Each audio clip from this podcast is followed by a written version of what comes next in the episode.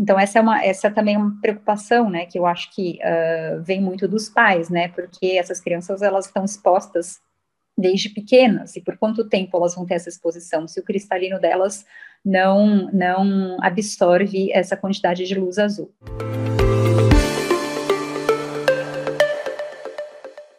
E aí, nesse trabalho dele, que foi muito interessante, né, ele, uh, ele, ele, ele, mediu a luminância, né, da exposição natural à luz no verão e no inverno na Inglaterra, e ele concluiu que é, essa, essa quantidade de luz, ela chegava somente a 10% no verão e 3% no inverno, uh, alcançando somente essa, essa porcentagem do limite de exposição. Esse limite de exposição, ele está nos guidelines, né, que, que já, já, já estão publicados já faz muito tempo, né, então mostrando que mesmo a luz natural, ela chega somente a, no máximo 10% do limite de exposição. As lâmpadas domésticas, né, incluindo os LEDs, eles podem chegar de 10 a 20% desse limite de exposição, e as telas brancas, apesar de terem níveis maiores de luminância e, e radiância é, de espectro de luz azul, né? Só para mostrar aqui para vocês, a gente pode ver, né? Ele comparou diferentes tipos de aparelhos eletrônicos e, a, e aqui a porcentagem de limite de exposição. Vocês podem ver que é bem baixa. Então, né, mesmo esses aparelhos apresentando essa tela branca tem maior quantidade de luz azul, eles não chegam a, a porcentagem muito alta do limite de exposição. E ele concluiu, né, que mesmo sob condições extremas uh, de visualização uh, a longo prazo, nenhuma das fontes avaliadas sugeriu um motivo de preocupação de saúde pública. Então, existe aí um discurso bem alarmista, né, principalmente da indústria que produz, né, dessas lentes, e, e eles acabam é, apelando para isso, né, para esse perigo do uso dos eletrônicos, quando que, na verdade, esse estudo comprovou, que é um estudo super é, importante, comprovou que, que não, né.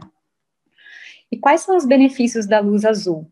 É, a luz azul, ela regula o ritmo circadiano, né? Então, ela aumenta o estado do alerta, ajuda a memória e a fun função cognitiva, ela tem um efeito no humor também, né? E em crianças, como a gente já sabe, né, a exposição à luminosidade ela pode, é, ela tem um efeito no crescimento e desenvolvimento do olho e da visão. E quais os danos causados por essa luz?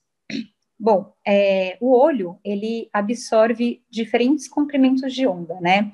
Mas ele não absorve todos os comprimentos de onda. A córnea, ela absorve de 300 a 400 nanômetros, e o cristalino, com a idade, com, quando ele fica mais opaco, né, com a formação da catarata, ele acaba absorvendo uma maior quantidade de luz azul, né? Então, uh, com essa, uh, com essa observação, né? E as nossas crianças, será que elas têm um risco maior de danos na retina do que os adultos? Então, teoricamente, sim, né? Porque o cristalino jovem absorve uma menor quantidade de luz de comprimento de onda curto do que a lente adulta, permitindo que essa luz azul ela alcance a retina, né? Então, essa é, uma, essa também é uma preocupação, né, que eu acho que uh, vem muito dos pais, né, porque essas crianças, elas estão expostas desde pequenas, e por quanto tempo elas vão ter essa exposição, se o cristalino delas não, não absorve essa quantidade de luz azul.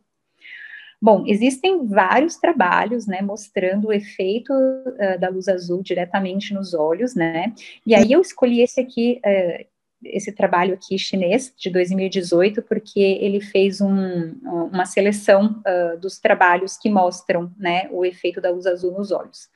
É, na córnea, né, então existe evidência de que a luz azul causa dano oxidativo e inflamação, levando a sintomas de olho seco. Esse outro, outro autor, ele demonstrou o efeito da fototoxicidade diretamente na córnea, né? Existe um trabalho também mostrando, falando sobre o estresse oxidativo, é, levando ao surgimento de catarata, né? Ainda que, mesmo comprovadamente, a gente sabe que são os raios UV que, que contribuem mais para a formação da catarata, e principalmente na retina. Então, existem três mecanismos com que a luz azul pode levar ao dano na, nos fotoreceptores, tá? Primeiro, né, um efeito fototóxico, uh, que é, ele é causado pelo efeito, por um efeito degenerativo, que leva a alterações morfológicas uh, das células da retina, causadas pela luz azul.